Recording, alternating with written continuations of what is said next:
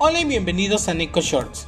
En el episodio de hoy hablaremos de las actualizaciones que vendrán para Marvel Contest of Champions. Para empezar, se viene un nerfeo a los actos 4 y 5 del modo historia, donde se abordarán algunos puntos débiles y se actualizarán las recompensas para hacer que más jugadores puedan hacerlos. Entre los cambios principales que tendrán está la eliminación de puertas de clase y carácter, es decir, que no habrán personajes específicos a usar. Eliminación de nodos de enlace sobrantes, reducción de emboscadas, es decir, habrán menos atacantes sorpresa. Se reducirán las peleas totales en algunos caminos y se reemplazarán a los defensores repetidos. Específicamente para el acto 5, se eliminarán los nodos globales de inversión de clases, además del bloqueo de la cámara que antes no permitía ver los caminos faltantes. La puerta y el sistema de llaves también se eliminan. Con esto, buscan que los actos sean más accesibles y por ende que se reduzca su dificultad, aunque aún así habrá nodos difíciles, pero esto será para uno o dos caminos y no a toda la misión.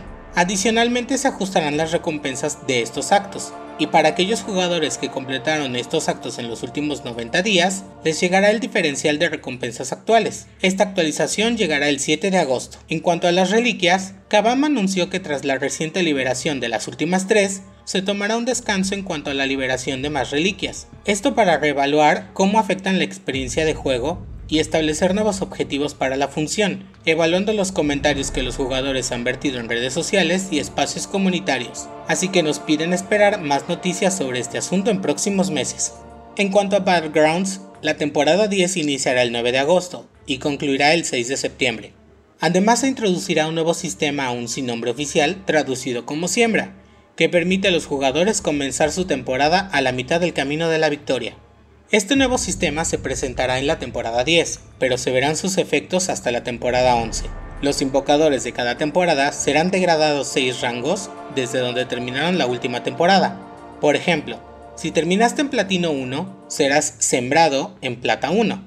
Si terminaste en oro 1, serás sembrado en bronce 1 y en el circuito de gladiadores, por más alto que llegues, serás sembrado en platino 1. En cuanto a los premios de posiciones previas, solo tendrás que jugar 5 partidas en la temporada 11 para poder obtener las recompensas de niveles anteriores.